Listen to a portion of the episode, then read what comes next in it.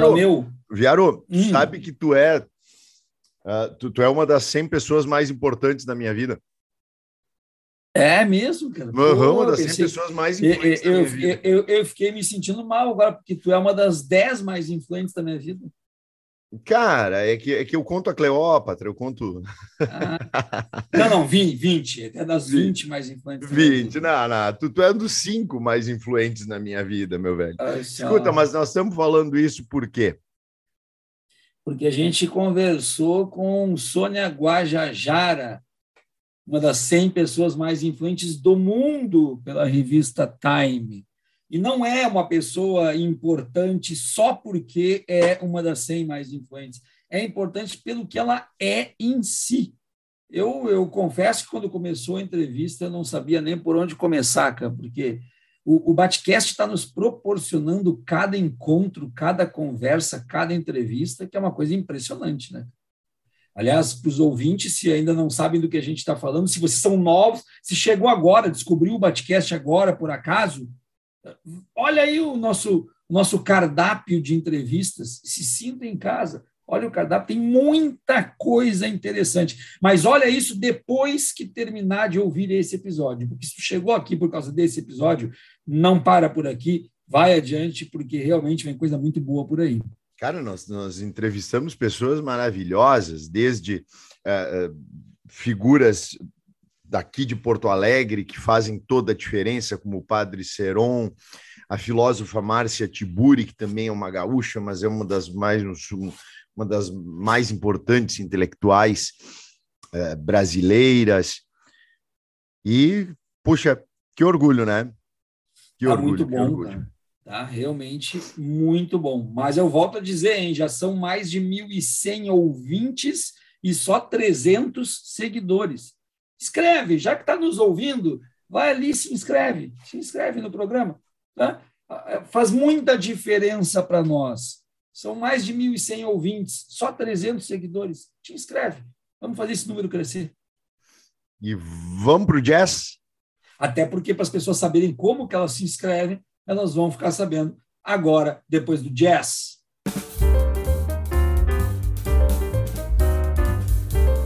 Você pode acompanhar os episódios do Batecast nas principais plataformas de podcast e também no canal do YouTube prof.viaro. Para ficar por dentro das notícias e dos nossos episódios, você pode também acompanhar as nossas redes sociais que estão no descritivo do nosso canal no Spotify Pode também acessar batecast.com.br e ali dentro do site ter um pouco mais de informações sobre os dois apresentadores, sobre o histórico do programa e também encontrar o botão Apoie da nossa campanha de apoio para a melhoria dos nossos produtos, nossas qualidades de áudio e vídeo e também frequência dos nossos canais. Você também pode optar ainda por uh, classificar o nosso episódio, ou melhor, o nosso canal, o nosso programa no Spotify, onde tem ali então a possibilidade de dar de uma a cinco estrelas de acordo com a sua satisfação com o nosso programa. Nós agradecemos desde já, nós agradecemos de antemão a toda e qualquer forma de apoio e toda e qualquer forma de compartilhamento também. O podcast está indo para a sua segunda temporada e estamos prestes a lançar a nossa loja online, onde teremos então os nossos produtos para todos os nossos ouvintes. Eu e o professor Fábio Catani agradecemos a todos vocês. Obrigado.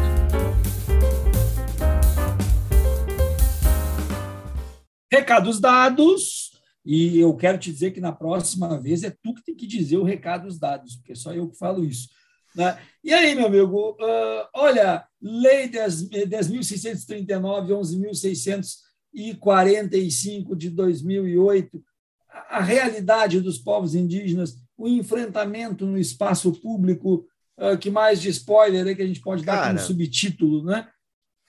Ser mulher, guerreira, batalhadora, reconhecida na ONU, reconhecida na Comissão Interamericana de Direitos Humanos, uma voz ativa humana, antes de mais nada.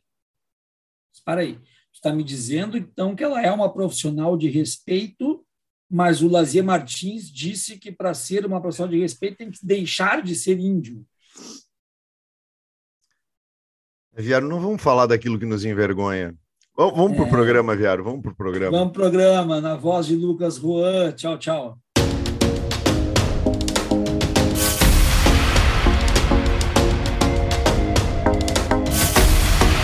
Batecast, o seu canal de cultura e sociedade. Apresentação: Adriano Viaro e Fábio Catani.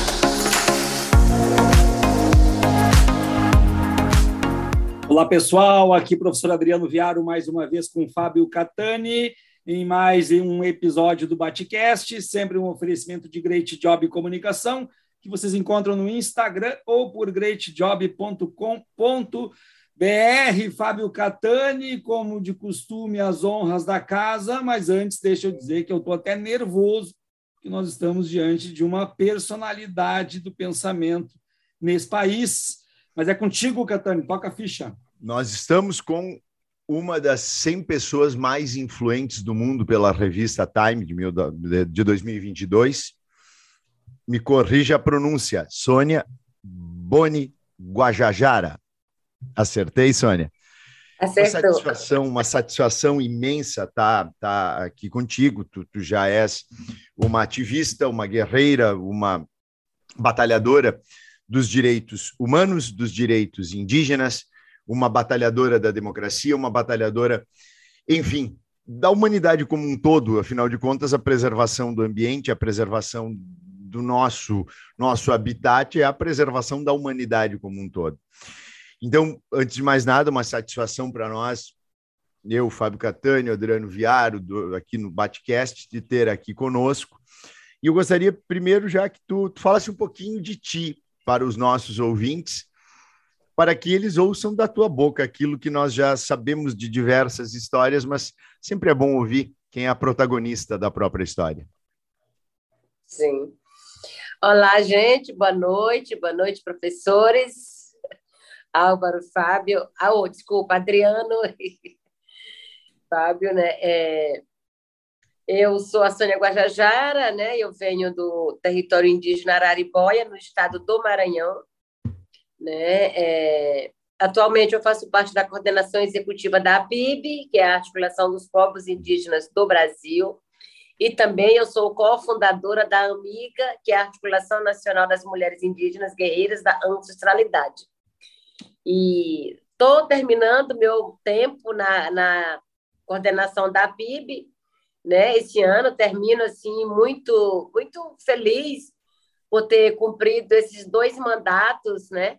Ali com dedicação exclusiva praticamente da minha vida para o movimento indígena, né? Para os povos indígenas e antes de estar na PIB, eu fui da coordenação do movimento indígena no estado do Maranhão, que é a Coapima, coordenação das organizações e articulações dos povos indígenas do Maranhão.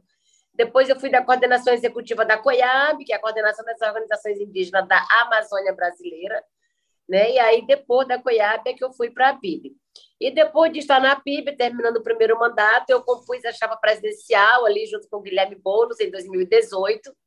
Retornei para a PIB, né?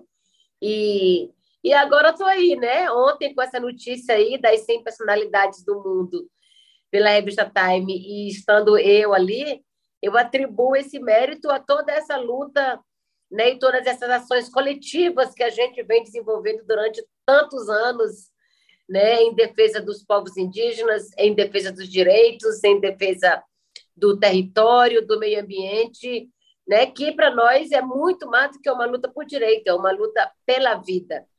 Né? Então, essa sou eu, né, Sônia Guajajara, que estou aqui hoje falando com vocês.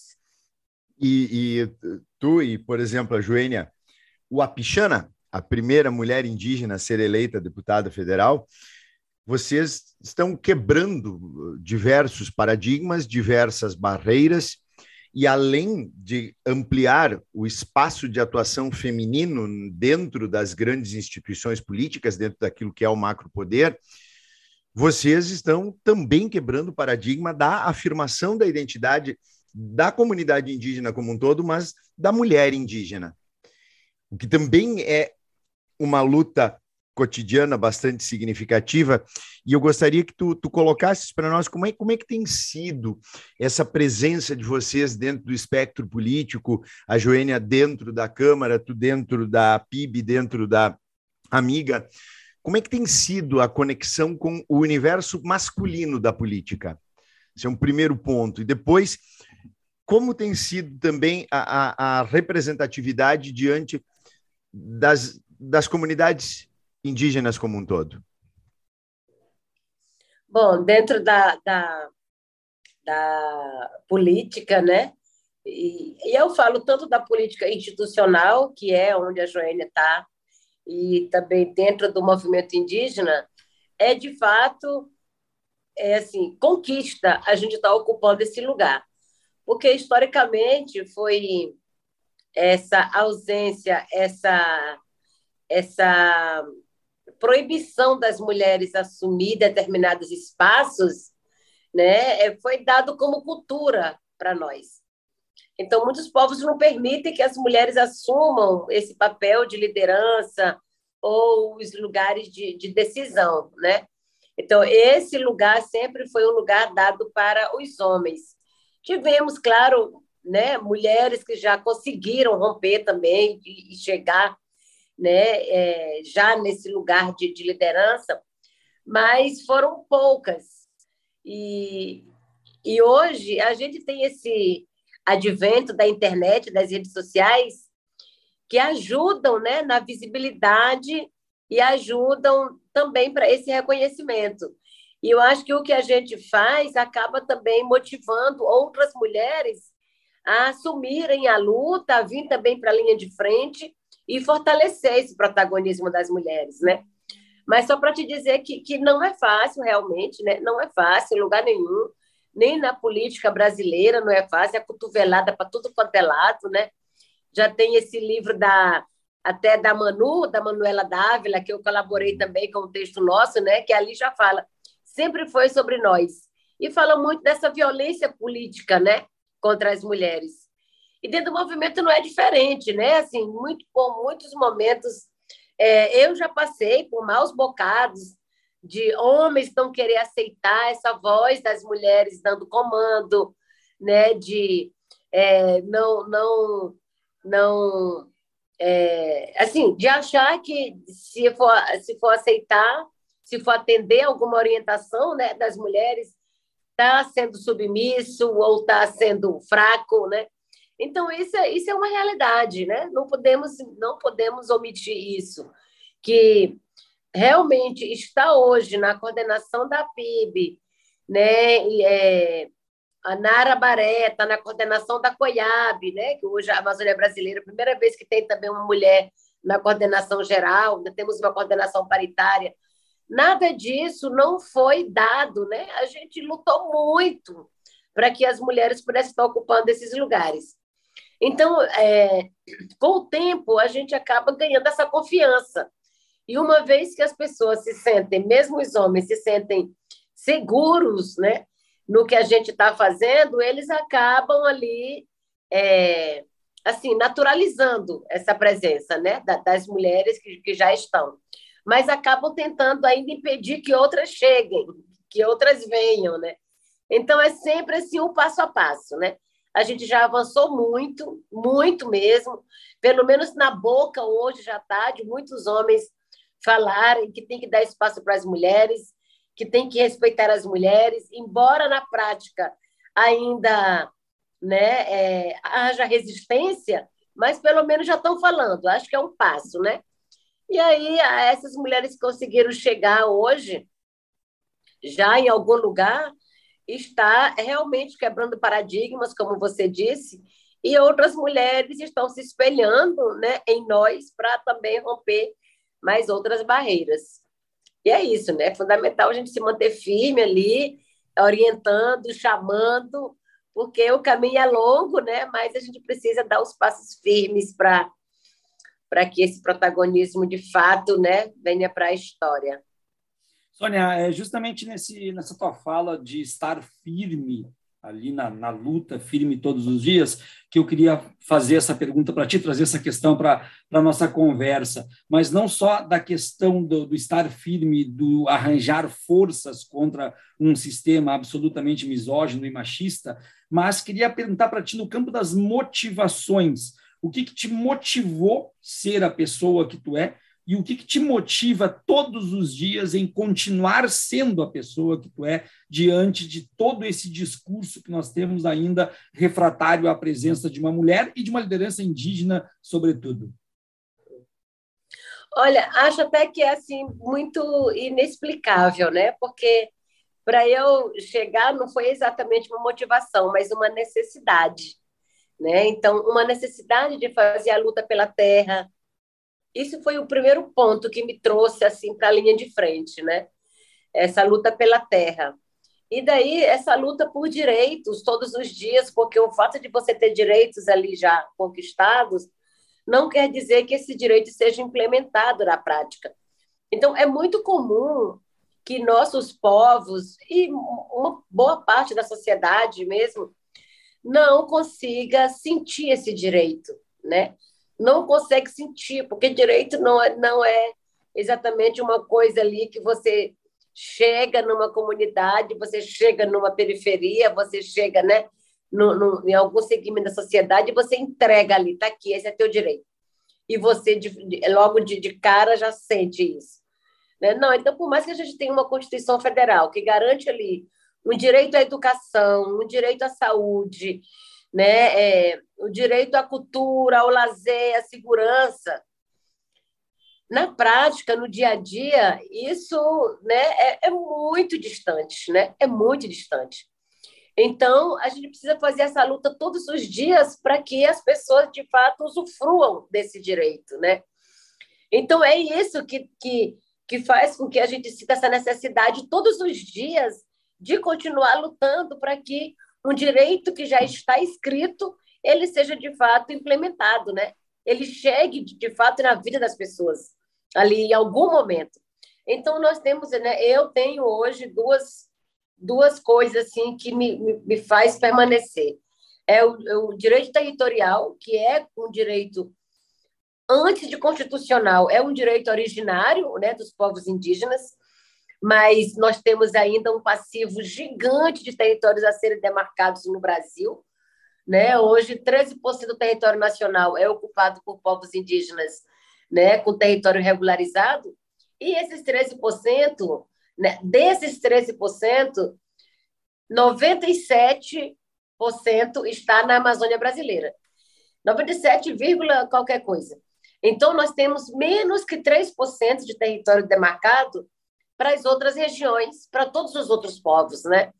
Então, eu, eu tenho muita, assim, né? Eu tenho muita vontade, muita esperança de que todos os povos indígenas no Brasil possam ter os seus territórios regularizados, protegidos, né? E, e as pessoas com condições de viver ali de forma digna nos seus territórios.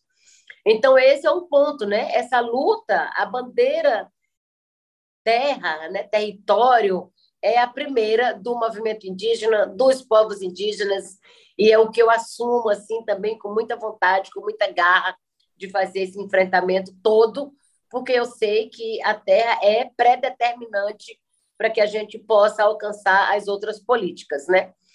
É, e aí o outro ponto é essa, essas injustiças, né, que, que acontece tanto com os povos indígenas esse estranhamento, né, essa ausência de políticas públicas de forma suficiente, adequada nos territórios indígenas, né? Então, quando tu vai nas aldeias, quando tu tá lá com as pessoas, quando tu tá ali, né, convivendo, tu percebe muito essa necessidade ainda hoje do poder público se fazer presente dentro dos territórios indígenas, né? Então, é uma luta que não cessa, né? E aí, por isso que eu falo assim, que não é exatamente uma motivação, mas é uma necessidade de justiça, de dignidade, né, de liberdade e de segurança que move a gente todos os dias, né, para que isso chegue de fato, né, dentro dos nossos territórios. E uma frase tua que me, me chamou a atenção é que garantir o território é garantir a nossa existência. E me parece que a, a, a existência não apenas dentro da etnicidade cultural, não apenas dentro do direito de conviver com formas econômicas, formas sociais, formas culturais diferentes daquele modelo capitalista que se coloca de uma maneira imperativa dentro do agronegócio, mas também a sobrevivência física, a sobrevivência, a, sobrevivência de meninos e meninas. Nós tivemos agora há pouco o absurdo, a aterradora ideia de garimpeiros que estupraram e mataram uma menina e depois mataram também a irmã dela recentemente. E eu gostaria de ouvir de ti assim. Uh, tu, tu, saíste cedo da, da aldeia. Como foi assim? Primeiro, a tua ruptura, a tua decisão em partir para a universidade. Tu és formada em, em farmácia e em letras, és nossa colega professora, e tu já enfrentaste ali já uma ruptura.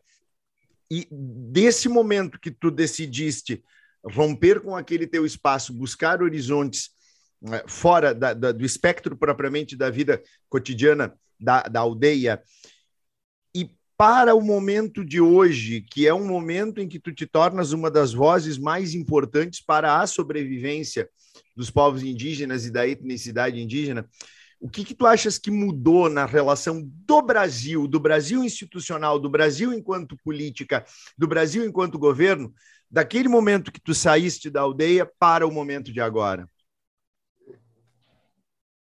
Olha, acho que são momentos diferentes, né? Assim, o, o tempo vai vai mudando e aí a cada momento exige talvez lutas diferentes, né? Eu saí é, realmente muito cedo, porque eu sempre tive muita vontade de estudar. É uma coisa que sempre veio comigo, essa necessidade de estudar. Sou filho de pais analfabetos, né? Até hoje minha mãe não sabe ler, mas eles sempre acreditaram que o, o, o, os seus filhos teriam que estudar, né? E que a, a educação é que né, seria a, a forma de transformar a, as realidades, né? Então, mãe sempre dizia, não quero que vocês sejam que nem eu, não quero que vocês vivam que nem eu para ficar morando, trabalhando na roça, eu quero que vocês estudem. Então, mesmo analfabeta, ela sempre enxergou longe, né? E sempre queria trazer a educação para os filhos. E por isso eu saí muito cedo, porque não, a gente não tinha ali, para além do ensino fundamental menor, né? A quarta série. Então, eu já comecei a sair ali para perto de casa, na cidade próxima, onde tinha, né? Para né, da quinta série em diante.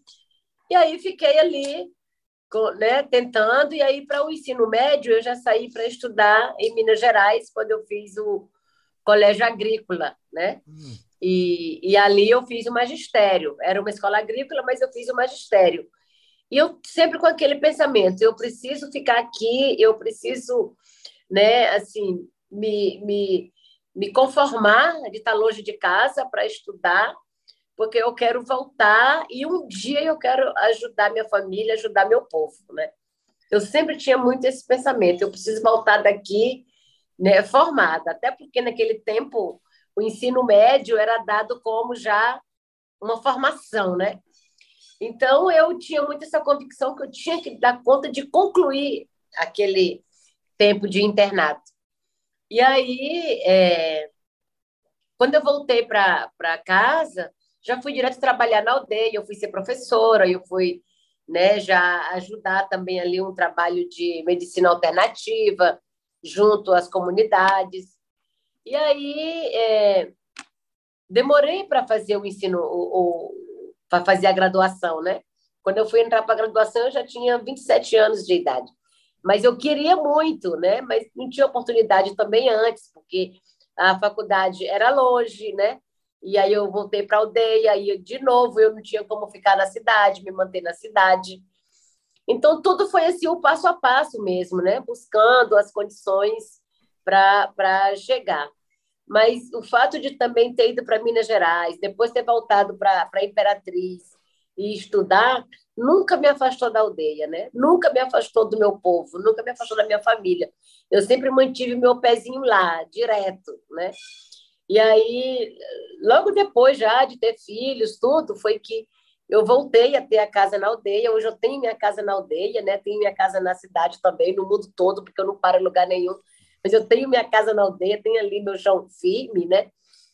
E aí, o que, o que, o que mudou muito, eu acho, foi essa intensificação mesmo aí de tratar é, a terra como esse principal objeto de disputa, como é hoje, né? Então, os territórios indígenas, na, na década de, de, de 80, a luta era para garantir os direitos constitucionais, para que a Constituição reconhecesse os direitos indígenas, né? A Constituição reconheceu, escreveu ali o artigo 231, 232, com a luta de muitas lideranças que estiveram ali presentes, fazendo né, essa incidência para que esses direitos, para que esses artigos fossem escritos. E aí, logo depois de, de, desses artigos escritos, nós tínhamos que fazer a luta pela implementação desses direitos, né? E então foi aquele momento de lutar para se cumprir o que estava ali garantido. E o momento agora é lutar para não perder, não é nem mais pela implementação, nós estamos lutando nesse momento atual para não perder direitos conquistados, né? Então, olha só, a Constituição Federal totalmente ameaçada, tratados internacionais tratados né, aliás, é, por esse governo de forma totalmente irresponsável, né? Então, hoje, né, a, a diferença da luta de, né, de 20 anos atrás e 10 anos para agora é exatamente essa luta mesmo, né, para não perder um direito adquirido. E a gente se coloca na linha de frente, né, na luta pela terra, para que a terra deixe de ser tratada como esse objeto de disputa que é hoje pelo poder político e econômico, né? Se tenta de todas as formas é, facilitar o acesso à exploração da terra como se fosse ali finita, né? E nós sabemos que é, se a gente não muda esse, esse, esse modelo econômico agora, todos nós estaremos sendo coniventes com o caos. Você está ouvindo Batecast.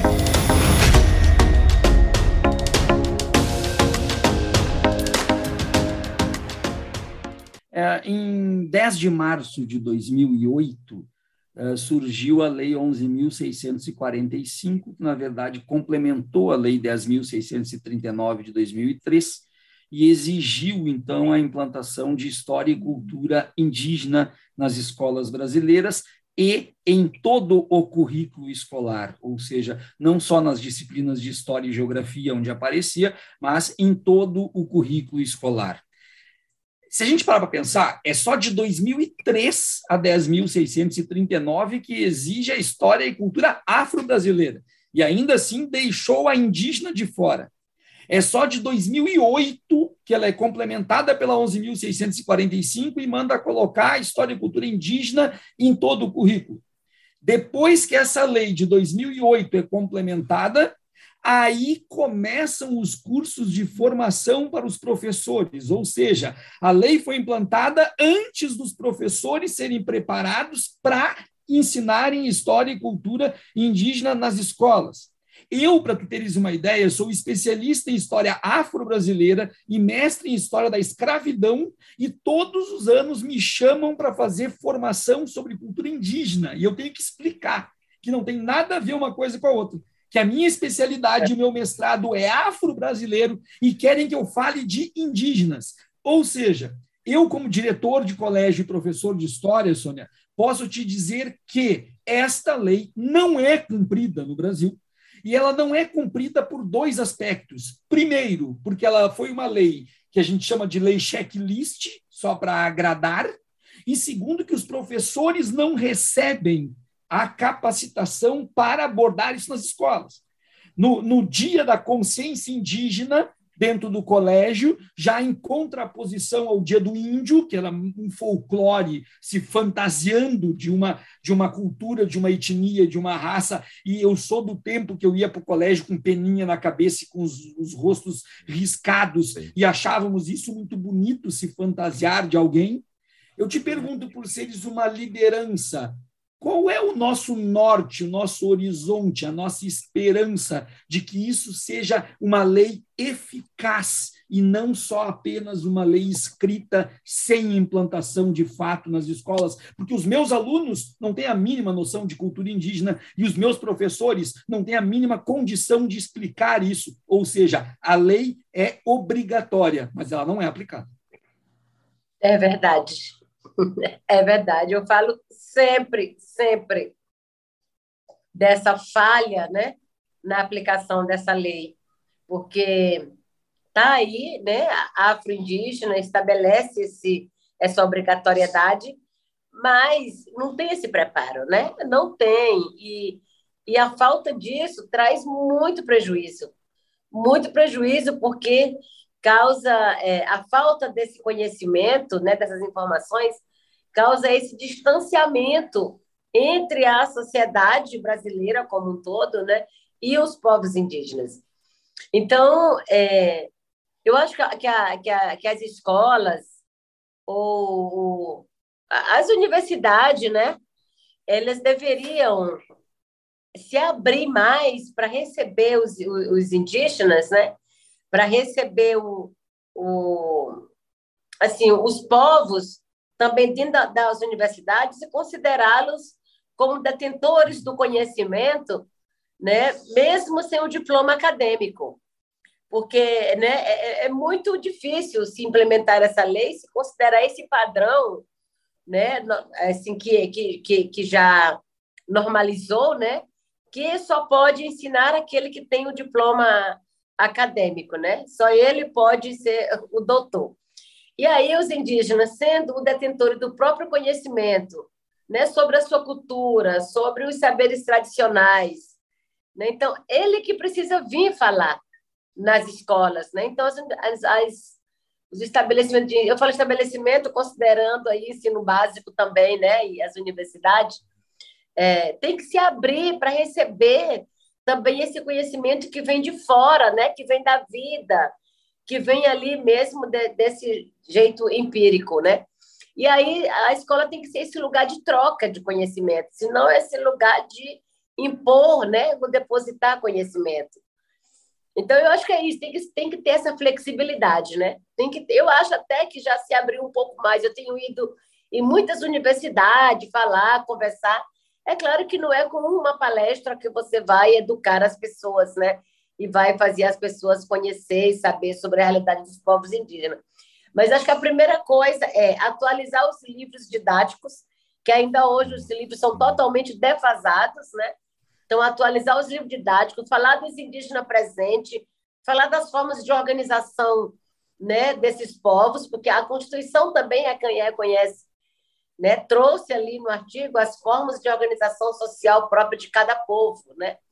Mas é, isso não é dito em lugar nenhum, e nem mesmo o Estado, os órgãos do Estado, não estão preparados para poder é, atender né, esses povos. Ou mesmo quando a gente quer acessar alguma política pública, a gente tem que ter uma, uma associação ali, padrão, né, institucionalizada com o CNPJ para acessar alguma política pública. Olha, se a, se a Constituição reconhece as formas de organização social própria de cada povo, então o Estado também tinha que se organizar para poder é, atender essas especificidades, né? sem estar dentro desse padrão, padrãozinho aí, né, normativo que é das associações. Então, nas escolas é isso. Eu acho que precisa se pensar a atualização dos livros didáticos, falar do indígena presente, falar das formas de vida, falar é, desses conflitos permanentes que existe aí nessa luta né, fundiária, e tirar da, da, dos livros essa história do passado, tratar os indígenas como povo do passado. Porque ainda hoje os livros falam, né? É, os índios viviam em ocas, os índios hum. moravam, os índios andavam nus, os índios pintavam, os índios comiam, caçavam, pescavam. Isso pode dizer caçavam, pescavam, porque o tanto que está hoje né, se desmatando, se destruindo os territórios, acabou mesmo né, esse modo de vida próprio de comer caça e pesca, né? Mas é preciso contar como está hoje. Então, acho que essa é uma das formas, né? E trazer indígenas para escrever os artigos, para poder é, debater, e, enfim, é, é, por aí, né? É uma coisa bem do, do dia a dia. Não, excelente, traz e, e a gente está tendo algumas vozes já que começam a se tornar vozes que são reconhecidas como Ailton Krenak, né? que, tra que traz um, um, muito do universo da própria filosofia de vida indígena. E é interessante que tu, tu, tu usaste aí o conhecimento empírico, e a própria ONU reconhece o conhecimento empírico das comunidades como científico acerca da descrição e do conhecimento do seu mundo. A ONU reconhece. E tu és uma mulher que tu tens um trânsito muito grande com as relações internacionais. Tu és uma voz ouvida na Comissão de Direitos Humanos da ONU. E aí eu quero já justamente jogar um pouco primeiro para esse teu âmbito internacional, a maneira como o Brasil tem sido visto de fora e também quanto a, a, a voz indígena consegue ecoar dentre outras coisas, com a acusação que foi levada, inclusive, para a denúncia na Corte de Haia em relação ao genocídio praticado no Brasil, né? Então, como é que tem sido o eco da tua voz nesses espaços internacionais? Olha, é, a gente tem levado muitas denúncias para a comunidade internacional, a gente tem acessado o sistema ONU, OEA, a. Gente tem, tem é, articulado nessas relações com o Parlamento Europeu, com movimentos sociais né, da, né, da comunidade internacional, e, e temos tido uma grande adesão né, por onde a gente passa, tanto levando denúncia quanto é, falando da nossa vida mesmo, né, falando dessa riqueza que é o Brasil, com essa presença de 305 povos diferentes, 274 línguas faladas, né? E isso é uma riqueza, né? O Brasil deveria utilizar isso como uma estratégia, inclusive, de enaltecer o país, né? Mas não. Nesse governo de Bolsonaro se prefere é, querer padronizar uma sociedade, né? E trazer os povos indígenas para um integracionismo, como se fôssemos todos os índios, como era chamado em 1500, né? Então, a Constituição reconhece os 305, é, aliás, reconhece né, é, já nós, povos indígenas, né, enquanto povos, nações, né, e, e essa diversidade toda que existe. Então, não, não, é inaceitável né, que o governo brasileiro agora venha querer transformar tudo num só como se a gente fosse um país ali que não tivesse tantas desigualdades, né? ainda tantas injustiças sociais. Então, é muito importante se é, considerar essas especificidades. Então, nós temos levado muito isso para fora também do Brasil, né? essa, essa diversidade de povos, de cultura, de território que nós temos aqui, né? e buscar dessa valorização. E, e temos tido, sim, essa boa, né? essa boa é, adesão da comunidade internacional para apoiar os povos indígenas aqui no Brasil. É, nós temos feito também um diálogo com representantes de empresas, essas empresas que produzem ou que, ou que é, financiam ou que compram produtos no Brasil, né, como uma forma também de que essas empresas assumam suas responsabilidades e não sejam coniventes com essa destruição aqui, com essa violação de direitos, né? Então, acho que é uma forma também da gente poder reduzir aí, né, toda essa, né, todo esse desmonte aí, esse processo que a gente está vivendo. Sônia, olha só, Sônia, no dia 9 de junho de 2014, o então pré-candidato ao Senado, o comunicador gaúcho Lazier Martins, foi sabatinado numa emissora gaúcha e quando perguntaram para ele a respeito da causa indígena, ele disse que índios deveriam deixar de serem índios para se tornarem profissionais respeitados. E ainda fez a seguinte colocação: nós temos que olhar com mais cuidado para os índios, porque afinal de contas, quantos índios nesse país já conseguiram deixar de serem índios? Esse cidadão falou isso numa sabatina em uma emissora. E óbvio e que foi cidadão, eleito. E esse cidadão foi eleito senador da República pelo estado do Rio Grande do Sul.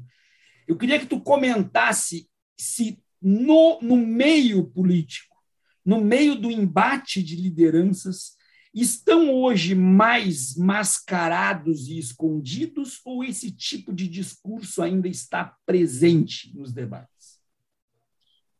Esse tipo de discurso está muito mais presente, muito mais presente agora, né? E, principalmente dentro das instituições públicas, né? E, e alguns, como, como né, é, ele, por exemplo, às vezes até fala achando que está agradando, né? Achando que está defendendo. Então, é muito equivocado, né? muitas, muitas posições assim de, de, de pessoas que desconhecem totalmente, né? E aí, na, na tentativa até de agradar, ofende demais, porque isso não deixa de ser um racismo impregnado, né? Impregnado, esse racismo que está já naturalizado nas pessoas que nem percebem né, que, ele, que, que, que estão cometendo. Para além desses que faz que sem nem perceber que está né, fazendo, tem esses que fazem de propósito mesmo também, né? Uhum. Muitos políticos mesmo que fazem de propósito para irritar, para chamar atenção, para ofender mesmo, né? Então essa e, e, no governo Bolsonaro essas práticas estão muito mais essas práticas estão muito mais permitidas, né? Porque acho que por muito tempo a gente é, viveu aí até um momento que as pessoas se mascaravam para falar mal ou para atacar, né? Muitos tentavam dizer no anonimato ou mesmo ficava ali né, é, falando meio que escondido. Hoje, cada um expressa publicamente o seu preconceito, o seu racismo e fazem questão até muito até de gravar, de divulgar, né, que que não gostam, que não toleram indígenas, que não toleram pobres, que não toleram LGBTQIA+. Então, nesse governo de Bolsonaro, isso ficou tudo muito mais escancarado, né? e as pessoas destilam seu ódio, seu veneno aí mesmo, né, de forma muito, muito tranquila em qualquer lugar. E, e, e a gente vai precisar assim levar muito tempo para reverter isso, né? Muito tempo, porque mesmo sendo racismo já considerado um crime, nem sempre essas pessoas são penalizadas, né, por essas práticas. E a impunidade acaba aumentando, né, cada vez mais esse tipo de, de crime, né? Ainda mais quando ela se legitima no voto, porque aí um sujeito desses estabelece esse tipo de discurso e ganha a legitimação de milhões de pessoas para transformá-lo em senador. E me parece que agora também o espaço político tem sido um depositário desses racistas, porque a lacração da, da extrema-direita ela dá o status a esse tipo de lacrador, que nem aquele troglodita que destruiu a Daniel Silveira, né, que destruiu a placa da Marielle, e foi alçado de uma categoria de Neandertal para deputado federal uh, imediatamente. E, e se torna um personagem legitimado por tudo isso.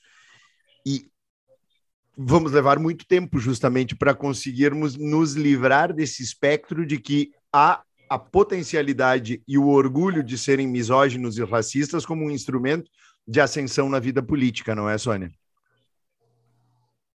É, é porque agora é, eu lembro do, do Raize, né? Raize é daí do Sul também, também né? nosso senador aqui. Quando ele falou um dia. Perdão, perdão. um dia que ele falou, né? Índios, preto, gay, é tudo que não presta, né? Quilombolas. Uhum. É, e aí, tudo que não presta né, está lá dentro do Congresso Nacional. Né? Com exceção daqueles que estão ali ainda, que fazem né, o, o seu papel de parlamentar, muitos poucos, né, o que não presta está ali mesmo. Né? E não é, são indígenas, e não são quilombolas, e não são LGBT. Né? É exatamente essa turma aí hétero, branca, rica, principalmente, né? que está ali o tempo todo para atender seus interesses, destilar seu ódio e querer sempre fazer maldade com as pessoas. A exemplo do que a gente viu hoje, né? Assim, já trazendo, a gente estava falando da educação agora há pouco, mas imagina só, nós estamos falando dessa ausência do ensino afro-indígena nas escolas, mas, né? Assim, muito longe disso acontecer, enquanto tem parlamentares como o general Peternelli, o Kim Kataguiri, que hoje ali tentando né, aprovar uma lei que é, se paga mensalidade nas universidades públicas. Olha, olha só que absurdo, né? Que ponto que a gente chegou. Então, felizmente, foi retirado da pauta hoje, ali da CCJ, né? E a gente precisa ficar muito vigilante, né? Todo mundo se colocar para cima mesmo para impedir que absurdos como esse sejam aprovados, né?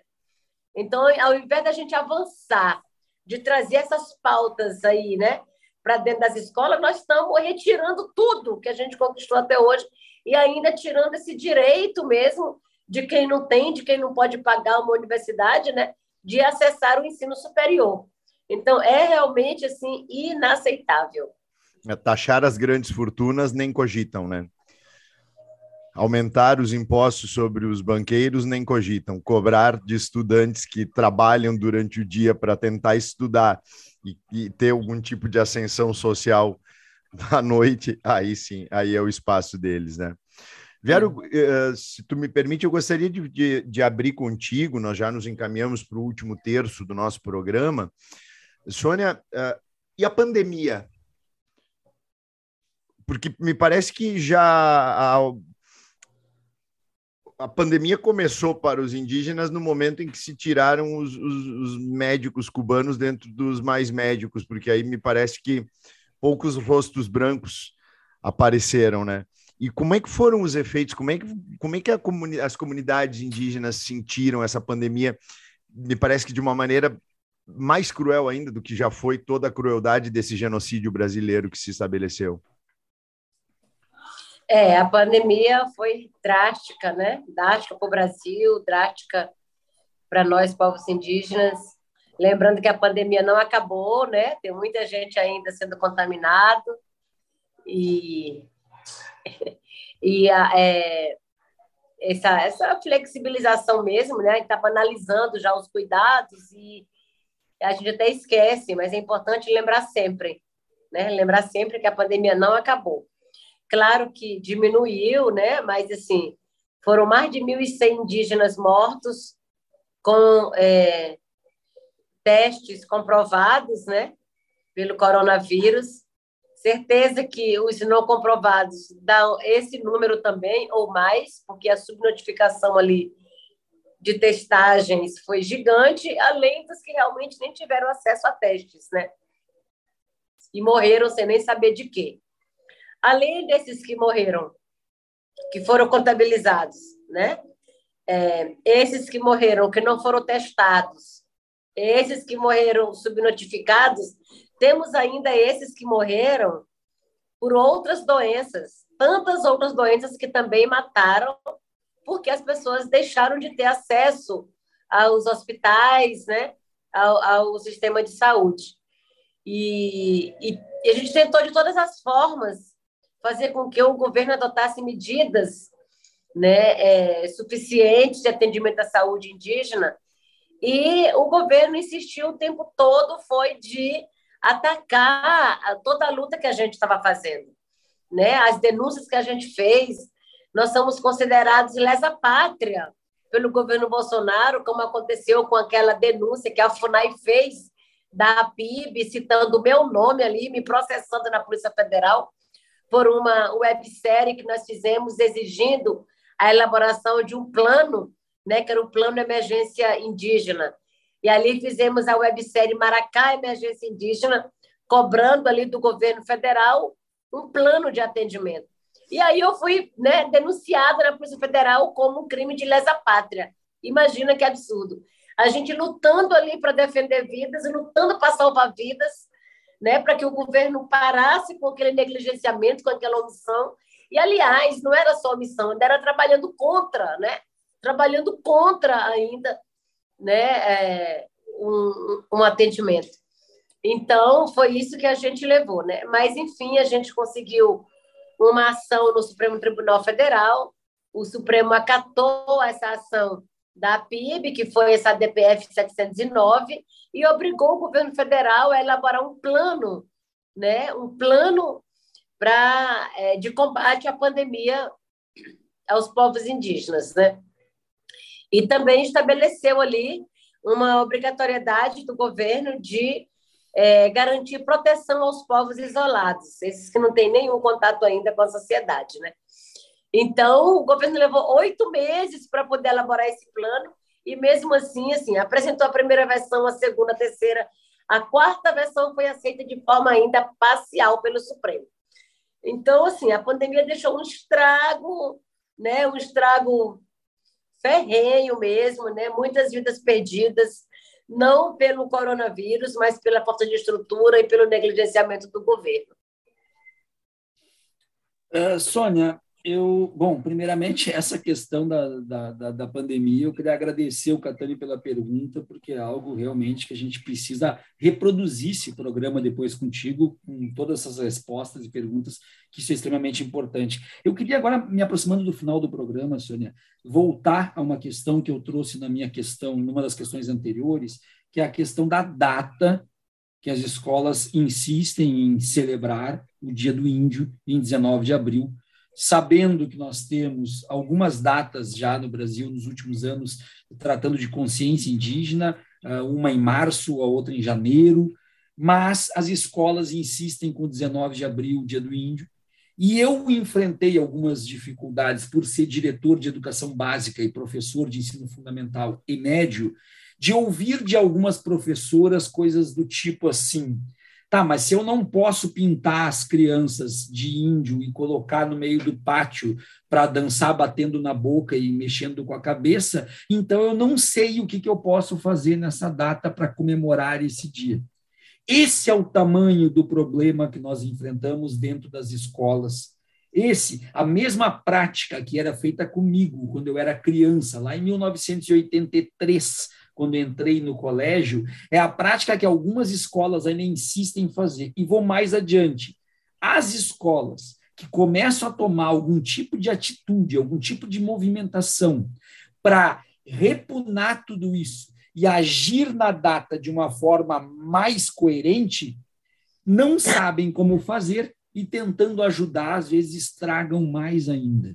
Então, a pergunta que eu queria fazer para ti é: como que povos indígenas enxergam o Dia do Índio e como que tu enxerga as possibilidades para que uma consciência indígena seja de fato anexada à necessidade de implantação eficaz da lei ser trabalhado no ambiente escolar. É, eu acho que, na verdade, os professores precisam adotar essa prática de trabalhar né, é, o tema povos indígenas, não só no Dia do Índio, né? mas tem que vir já falando dessa presença indígena, né? trazer os artigos da Constituição, trazer é, fotos de conflitos que acontecem diariamente, né? e por que acontecem esses conflitos. Acho que tem que trazer muito essa questão do papel dos povos e territórios indígenas, né? o benefício que trazem para toda a humanidade, para o planeta, é preciso olhar para os povos indígenas a partir da sua importância, né? enquanto povos, né? pelos seus modos de vida, que por si só já protege, né? e o papel que é, isso tem, né? o benefício que isso traz para a vida de todas as pessoas. Né? A floresta em pé, por que é importante a floresta em pé? Por que é importante os rios limpos? Por que é importante né, uma alimentação saudável, que é o que hoje só tem, né? Na agricultura familiar, nos territórios indígenas, enfim. Então, é importante saber de toda essa realidade e não só ficar reproduzindo aí essa imagem de ficar botando peninha na cabeça e, e cara pintada de guache, né? E esse bater na boca, ninguém sabe nem de onde tirou, porque isso não é uma prática indígena, né? Então, os professores precisam já parar de reproduzir que isso é, isso é, é reproduzir um racismo, né? Isso é reproduzir um, um, um racismo uma história fictícia, né, que não existe. Então, é olhar os indígenas é real, presente, e contar a verdadeira história, né? Falar mesmo, se vai falar de 1500, como insistem em falar, mas conta realmente desse dessa chegada de Pedro Alves Cabral, que não foi descobrimento, né? Que foi invadido, contar da sua própria casa. Se você tem sua casa, mesmo esses que são ricos, que tem um porteiro ali, né? Se alguém chega e entra na sua casa sem permitir, é ladrão, né? Tá, tá, tá entrando para roubar, tá querendo né? Alguma coisa errada. Então, acho que é um exemplo muito, muito clássico, assim, é dar o exemplo dessa chegada dos europeus aqui, que não foi descobrimento, se aqui já tinham pessoas, se aqui já moravam, né? É, já tinham dono, é a mesma coisa de você entrar sem permitir na casa de qualquer pessoa, né? Então, acho que é, é um exemplo bom que as pessoas, que os professores podem já começar a falar com as crianças, porque é inadmissível mesmo. Até hoje, eu olho uma criança e me apresento como indígena, eles estranham. Ah, mas você não é mais indígena. Porque a ideia que ele tem de indígena até hoje é essa. Se não está com a cara pintada, uma pena na cabeça, não é indígena, sabe? Então, acho que é inconcebível isso até hoje. Se você encontra uma pessoa de 40 anos a mais, tudo bem ainda ter esse pensamento, né? Porque aprendeu assim na escola e não avançou. Mas as crianças hoje não podem mais crescer com esse pensamento, né? E aí, felizmente, também a deputada Jaiane Wapichana, esse ano, conseguiu aprovar uma lei ali no Congresso que tira 19 de abril do Dia do Índio e coloca Dia dos Povos Indígenas. Pelo menos sendo Dia dos Povos Indígenas, traz aí né, à tona a própria Constituição, que reconhece-nos enquanto povos, e daí dá ali um bom bocado para poder trabalhar essa questão mesmo dessa diversidade, né? Então, acho que tem, tem muita coisa que se pode fazer nas escolas, depende muito do interesse, da formação também, e dessa consciência dos professores para buscar essa metodologia para manter esse, esse ensino de forma permanente né, na escola. Acho que a primeira coisa também é não deixar só para o 19 de abril, né? E aí os povos indígenas ser trabalhados no dia a dia, inclusive a partir de noticiários, a partir do, né, de todos esses acontecimentos que acontecem todos os dias, né? Em todas as regiões do Brasil. Sônia, eh, nós já estamos nos encaminhando para os últimos seis, sete minutos de programa. Uh, eu gostaria que, que tu, tu, me falasse um pouco assim. Nós já sabemos que dentro do atual Poder Executivo Nacional, nós, nós vemos o Estado não como um garantidor da cidadania indígena, mas como a própria ameaça ao exercício da cidadania indígena. E na relação com os demais poderes, as lideranças do Congresso Nacional e até o acesso às lideranças do Supremo Tribunal para que se exerça um diálogo em torno da questão indígena, como é que ela é? Ela é um, ela é um pouco menos ameaçadora para o exercício cidadão indígena ou ela também é bastante complexa e ela também se torna um elemento ameaçador? Por exemplo, a atuação é. da Joênia no, no Congresso, o quanto ela é diminuída dentro daquele espectro, não só masculino, mas branco? Sim. Então, o Congresso Nacional, né, que é esse poder legislativo, é, acaba que a composição parlamentar hoje, né, é, atende uma, uma pequena parcela né, da, da população brasileira. E não tendo essa diversidade ali, dessa representação, né, é, mesmo identitária, assim, da, da sociedade brasileira, dificulta muito a, a uma, uma legislação favorável né, a, a, a, aos interesses do povo. E acaba né, que, claro, eles estão muito se organizando para aumentar cada vez mais suas bancadas. Bancada ruralista cada vez maior, que atende esses interesses mesmo do agronegócio. Né? É, a bancada evangélica, né, que, que não, né, digamos de passagem, não, não são é, não atende né, também esses interesses da própria diversidade religiosa no Brasil. Né? Está ali uma, uma turma que é fundamentalista mesmo, neopentecostal, conservadora, que está ali para atender os seus interesses só, né? E mesmo tantos evangélicos que estão aqui que não se sente representado por esta bancada que está lá, né? É, e aí essa bancada da bala, que, é a gente tem falado muito também, uhum né, que está lá e que agora conseguiram avançar muito com essa questão dos portes de arma, né? O porte, a posse de arma. Então, o, o governo hoje ele tem essa, essas bancadas aliadas que favorecem muito ao poder executivo em detrimento dos direitos populares, né? Em detrimento mesmo dos interesses da sociedade.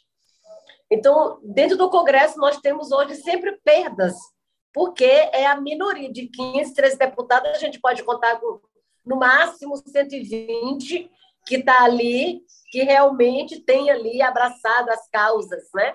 E está ali. Então, a gente não ganha uma com o Congresso desse jeito. Uhum. Por isso que é importante eleger né, outras representações.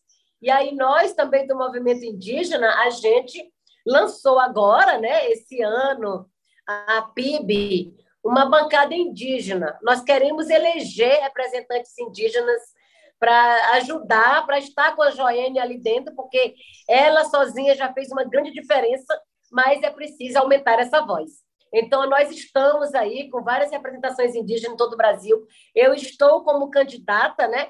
Pré-candidata a deputada federal pelo estado de São Paulo. Temos a Célia Chacriabá em Minas Gerais, Eunice Queretiu em Santa Catarina, nossas pré-candidatas federais, né? Nós temos várias estaduais, é, a, a Valterene Mato Grosso do Sul, a Simone Caripuna no Amapá, enfim, são mais de 30 já candidaturas indígenas aí consolidadas para esse ano. E o Poder Judiciário, que está aí, nós estamos ali né, com mão de luva tocando no Supremo para poder é, continuar com pautas favoráveis. O Supremo tem se colocado como um grande aliado e realmente assim está como um do é o único poder, né, que tem escutado e que tem acatado a, a, a pauta indígena. Infelizmente, né, Viaro, chegamos ao ponto final dessa, dessa conversa que tanto nos honra, Sônia. Uh, primeiro em meu nome, depois de passar para o Viaro, muito agradecido, muito agradecido com a tua, tua prestimosidade de estar aqui, com tu me dares o retorno, fico muito feliz.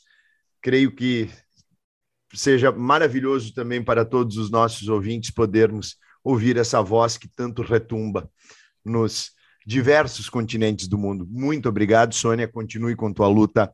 Te agradecemos de coração e novamente pedimos perdão pelas eleições que fazemos aqui no Rio Grande do Sul, né, Viagem?